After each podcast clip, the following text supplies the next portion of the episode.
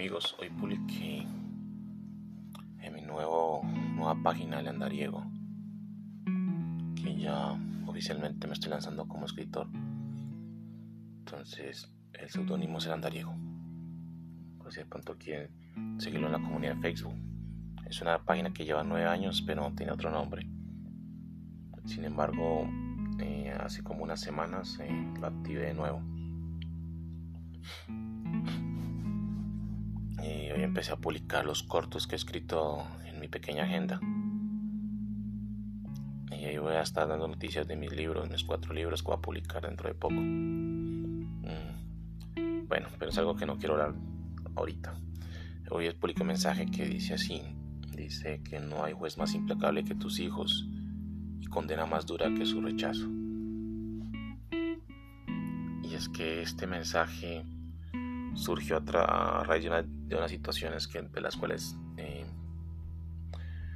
hemos vivido algunas personas.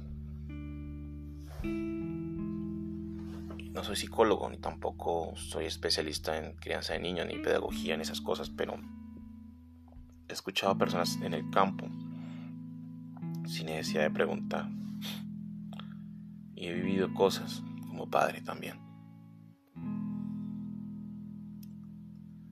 Veces el dolor más grande que puede sufrir un padre ahorita es cuando tu hijo empieza a juzgarte.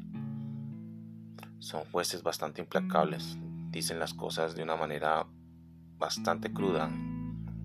Y es que a su edad, cuando tienen, son muy pequeños, no miden el lado de sensibilidad que puede tener uno. La empatía uno se ha desarrollado a esa edad. Empieza a desarrollarse creo que de los 4 o 5 años la empatía hacia adelante, pero a, la vienen a, sentir ya después de los seis años. Entonces sus palabras pueden llegar a ser duras. Como padre he vivido algunas de esas palabras de mis hijos. No somos perfectos, pero ellos pueden decirnos las cosas tal y como las sienten y como son y, qué opinan de nosotros. A a esa edad los hijos no castigan, sin embargo, vas a vivir una gran cantidad de conceptos por parte de ellos cuando empiezan a tener uso de razón después de los seis años. Desde los cinco, digámoslo. Ya a los seis empiezan a hablar, y a hablar, y a los siete ya, ya sinceramente son personas. Son personas que pueden eh, opinar, juzgarte. Los padres hoy en día se han dado cuenta que son los referentes principales de los niños. Y los primeros cinco años de los niños son tan importantes como cualquier otra cosa. Porque en ese lapso de tiempo eh, nosotros formamos, nos formamos. Nuestra personalidad se forma en ese lapso de tiempo. Y esos primeros cinco años de vida, lo que dejemos en la mente de nuestros hijos, que son unas esponjas que empiezan a absorber, se queda para siempre.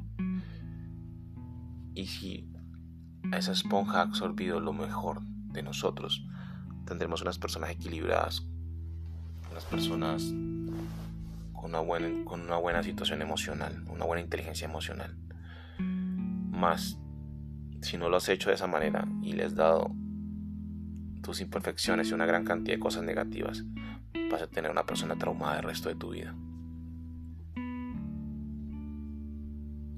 Eh, les voy a decir, yo soy separado la mamá mis hijos viven en una parte, yo en la otra. Esa separación ha causado ciertos traumas en nuestros hijos, que son pequeños, tienen 7 y 5.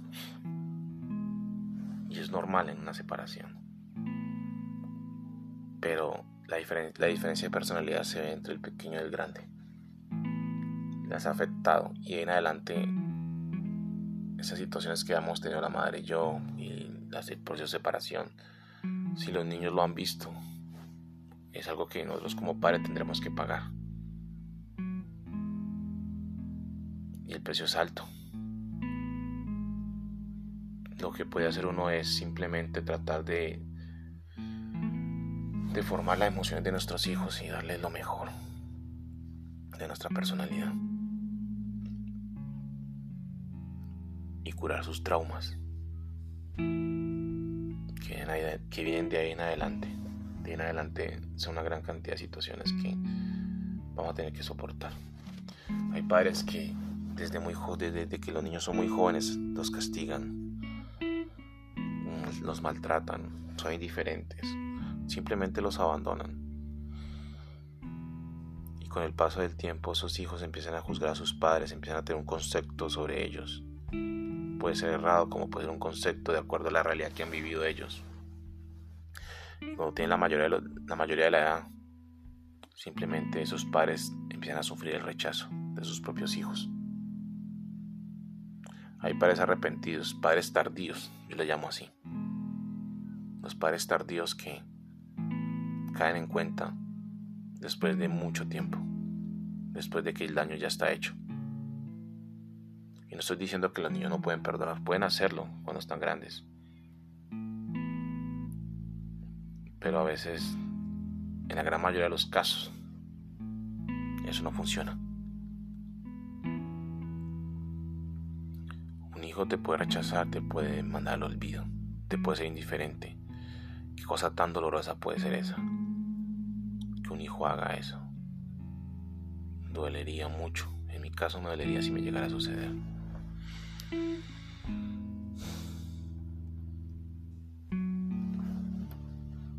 Los hijos pueden tener resentimiento de muchos años. Curarlo toma años, más años de los que han tenido ellos viviendo en esta tierra, o quizá nunca. Y los que tienen inteligencia emocional lo han desarrollado durante su proceso, esa catarsis que hacen para poder sobrellevar el pasado, logran hacerlo.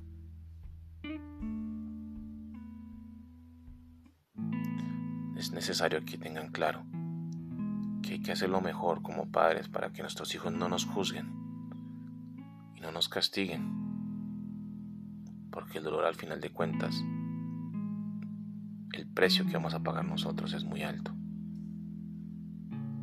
Y ellos pueden seguir sus vidas tranquilamente sin nosotros, mientras nos lamentamos en el hubiera, más no en lo que habríamos hecho. Saludo.